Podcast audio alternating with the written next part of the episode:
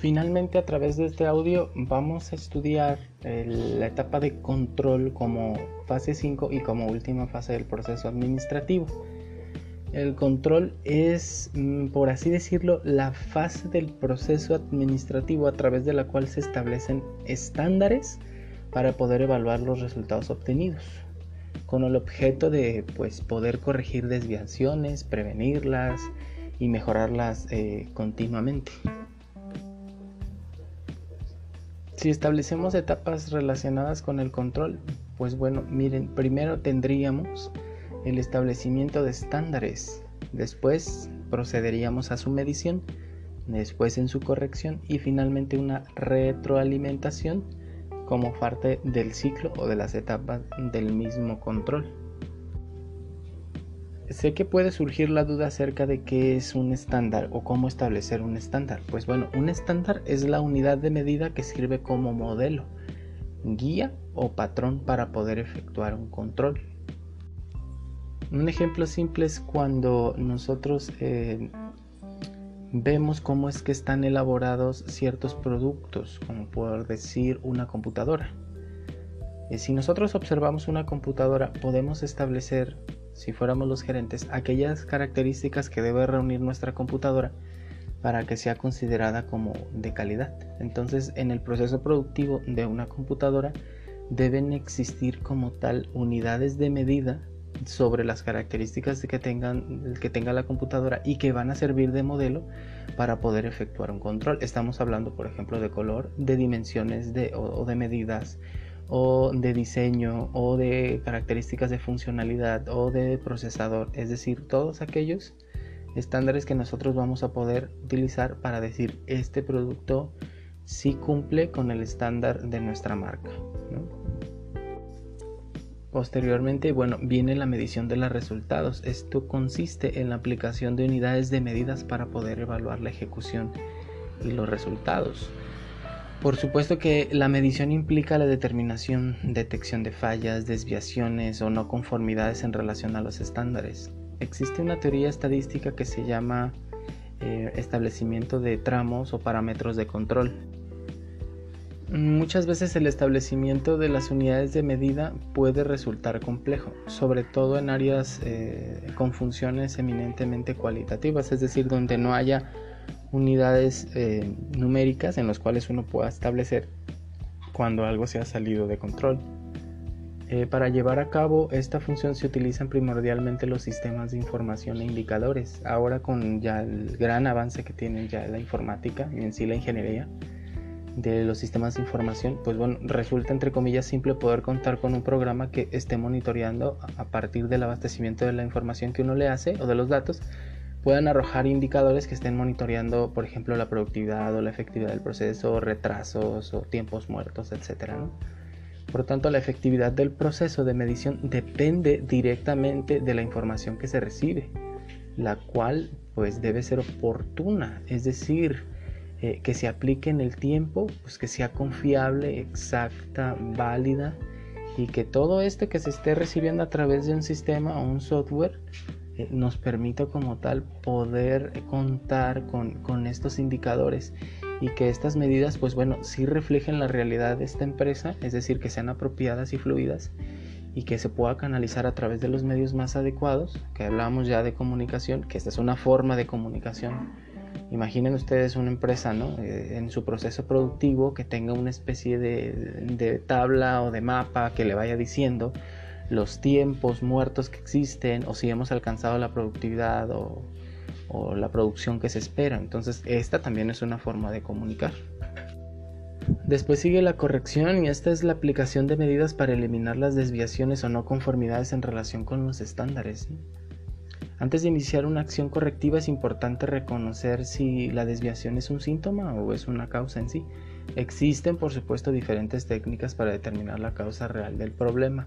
Entre ellas, pues destaca eh, las siete herramientas de Ishikawa. Les recomiendo bastante que ustedes puedan explorar, indagar más sobre esta técnica de calidad.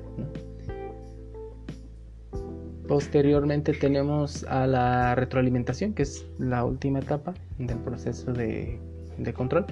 y esta retroalimentación consiste como tal en eh, retroalimentar los resultados obtenidos para efectuar mejores procesos, es decir, ir determinando, ir sacando esa información que nos va a permitir identificar esas áreas de mejora, eso es retroalimentar, y a través de esa información poder mejorarlo. Eh, la calidad de la información también, esto es importantísimo porque si la información que nosotros estamos rescatando no corresponde a la realidad de la empresa, pues bueno, imagínense ustedes cómo va a retroalimentarse en sí el sistema o el software que estemos utilizando, porque no necesariamente tiene que ser computarizado en el proceso de retroalimentación. Por todo lo anteriormente dicho, queda clara la importancia del, control. Miren, para simplificarlo, podríamos hacer esta comparación. Conocemos ya eh, el, cuerpo humano en sí, las funciones del cuerpo humano.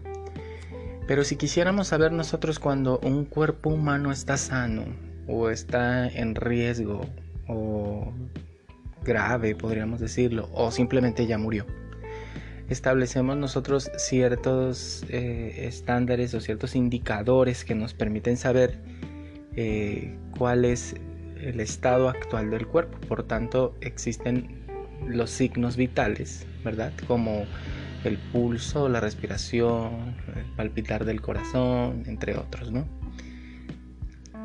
Si comparamos al cuerpo humano junto con sus indicadores ahora con una empresa, vamos a encontrar que la empresa también tiene esos signos vitales que nos dan a entender cuando la empresa está en riesgo, está sana, está grave o ya murió.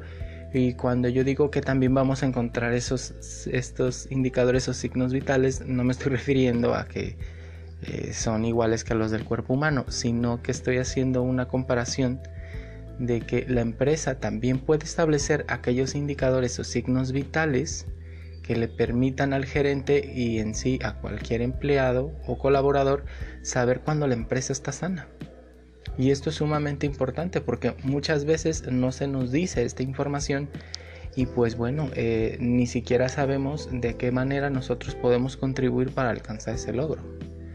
Entonces, miren, es sumamente importante que, que cada quien se haga responsable de la parte que le toca. Es decir, si a ti te toca monitorear o supervisar, pues entonces, ¿qué, de qué manera está influyendo tu trabajo en algún indicador? Si a ti te, te toca dar seguimiento a ventas, pues entonces que existan indicadores como claves para que nos permitan observar el, el desempeño que está teniendo cierto departamento o cierta persona. ¿no? Ejemplo de indicadores claves pues son las ventas, los costos, la merma, el número de quejas, el número de felicitaciones, este, tiempos muertos, el, desperdicio, etc. Esta etapa de control también tiene técnicas y yo pienso que es la que tiene más técnicas, sobre todo matemáticas y estadísticas que les permitan como tal abastecerse de información. ¿no? Estamos hablando desde el área de, contabilidad que registra absolutamente todo evento que aparece, que aparece y que se suscita en la empresa, hasta auditorías administrativas y financieras, presupuestos, reportes, eh, un GAN también como el que nosotros hicimos en la etapa de planeación que le permite saber cuando algo eh, salió de los tiempos a los cuales fueron programados y hacer una comparación Puede ser un PERT para saber cuál es la ruta más corta. Y en sí puedes hacer cálculos probabilísticos, puedes establecer algunos escenarios, puedes hacer gráficos, puedes hacer mm, programaciones, redes, un cuadro de control interno, etc. Y por eso yo digo que esta etapa de control es la que, la que más técnicas tiene. Y bueno, con esto mm, damos término al la revisión general del proceso de control como última fase del proceso administrativo.